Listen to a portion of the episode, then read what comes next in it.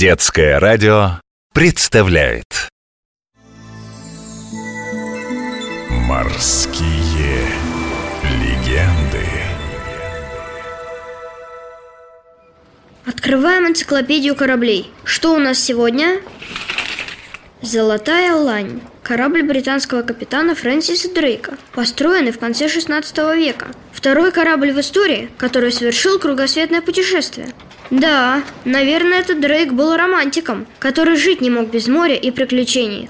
Правда, капитан Бинокль? Это ты, Петя, романтик. А Фрэнсис Дрейк по прозвищу Железный Пират был английским корсаром, жадным и жестоким. Но ты прав, море и приключения – это его стихия. Подождите, капитан, а что значит корсар? Корсарами называли тех, кто грабил корабли только враждебных стран. По большому счету это пираты. Но если они обещали не трогать корабли своей страны, то получали от властей официальное разрешение заниматься разбоем. Ничего себе! А я думал, пиратов ловили и отправляли на каторгу. Дрейк грабил груженные золотом и прочими ценностями испанские корабли, которые возвращались в Европу из Америки. А добычей делился с самой британской королевой и приносил в казну очень неплохие деньги.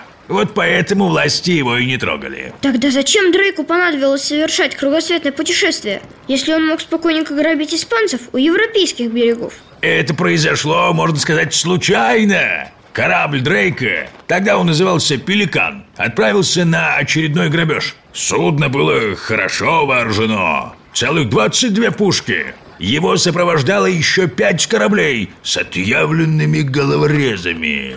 Но страшный шторм разметал флотилию. Пеликан уцелел, но его унесло в Тихий океан далеко на юг. В честь чудесного спасения Дрейк переименовал Пеликан в Золотую Лань. Золотая Лань скиталась по морям два года и десять месяцев.